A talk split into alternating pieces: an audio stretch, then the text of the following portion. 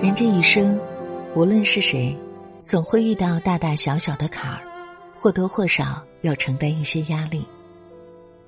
只是有的人遇到事情一咬牙，含着泪就扛过去了，有的人却被压垮了。这世间从不缺让你的世界天翻地覆的事情，重要的是你能不能扛得住。作家余华说。中国年轻一辈人里面有很多优秀者，但很少有能扛得了事儿的人。什么叫能扛事儿？是遇事不逃避，不轻易放弃，迎难而上；是咬紧牙关想办法渡过难关，即使失败了，也有从头再来的勇气。能扛事儿的人，遇到大事都这样处理。能控制住局面。生活中总有很多不可控的因素使人陷入逆境，这个时候，有人六神无主、乱了阵脚，导致失去翻盘的机会。就像下棋，一旦自己出了招臭棋，局面陷入被动，就越想把棋局找回来，棋风会突然变得特别冒进，下棋的破绽就越大。反而让对手趁虚而入，最终满盘皆输。也有人，无论多么糟糕，都能发现自己能掌控的点，坚信自己能控制局面，最终反败为胜。这得益于他们很强的控制感。遇到逆境，先稳住。你要做的不是接下来立刻赢，而是现在不能输。古语说。留得青山在，不怕没柴烧。先稳住当下，控制局面，不让情况恶化，然后积聚力量，等待机会。做一个能扛事儿的人，当考验来临时，多问问自己这两个问题：你能不能控制住场面？你的内心是不是有对大局的掌控力？这种掌控力不是来自一时一刻。而是要从小的事情着手，对每一件工作都进行分解、策划，从而逐步培养自己控制局势的气场和能力，不让消极延伸。有人说，能控制情绪的人才能控制自己的人生，深以为然。能扛事儿的人，绝不会让消极情绪在自己的生活里恣意蔓延。有的人一遇到事情就变成了祥林嫂，碰到所有的人都讲述自己的伤痛，这样除了让自己的伤痛更痛，对解决问题丝毫没有帮助。其实，那些让你焦虑痛苦的事情，或许实际上并非如你想象中那般严重，很多情况下只是自己吓唬自己罢了。要知道，人的大脑是绝对拒绝真空的。一刻他也不会闲下来。当我们把“我要完蛋了，我再也不干了”之类的消极情绪赶出我们的大脑时，办法、方案这些类似的东西就会溜进来，迅速填满消极情绪走后的空缺。所以，人若是懂得控制情绪，不被焦虑拽着跑，通常都会想到解决办法的。就算满天乌云，那又怎样？穿越过去便是阳光。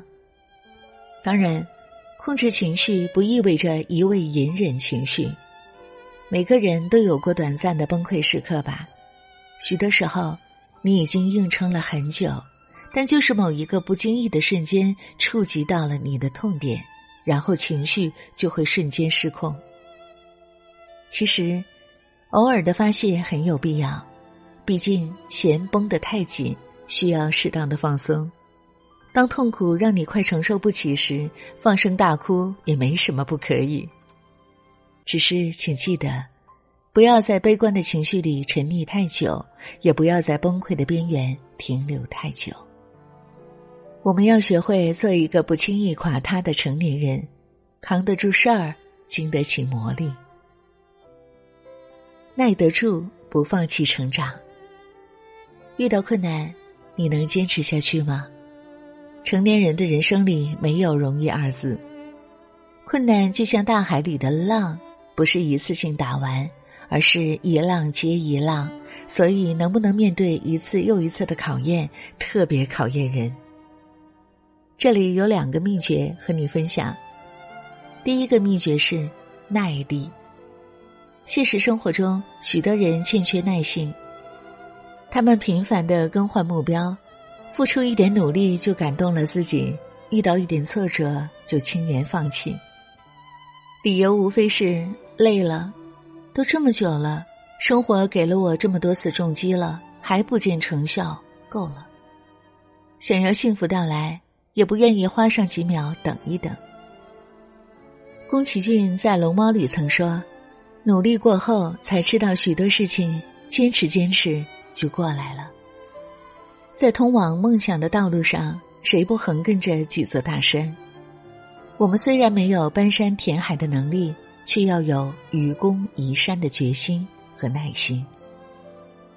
第二个秘诀是成长。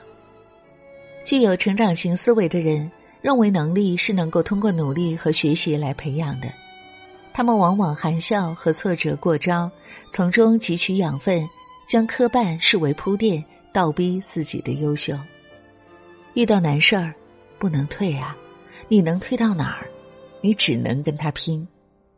所以，人在困境中。至少要学会两件事儿：第一，再等一等，也许就会柳暗花明；第二，在等待的过程中，绝不要放弃成长。做最坏的打算，抱最好的希望。人的一辈子会遇到许许多多的困难，你永远不知道哪一次是最大的考验。你能做的就是做好最坏的打算，然后积极的准备应对策略。王石曾一度被四面八方的舆论攻击，陷入至暗时刻。后来他在演讲中回忆，他是怎么走过那段人生最灰暗的时刻的。第一，他做了最坏的打算；第二，要保持乐观的态度；第三，努力是非常重要的；第四，面对最困难时刻的经历会成为你的财富。有一种成熟，叫做。积极的悲观主义。悲观是遇到事情时，让自己做最坏的打算，设想可能出现最坏的结果；而积极就是做最好的准备，抱最好的希望。无论是多么大的难关，想方设法去度过。只要最坏的情况没有到来，你就应该时刻抱最好的希望，告诉自己，一切还好，未来会更好。毕竟，在特定的环境中，我们最后的自由就是可以选择自己的态度。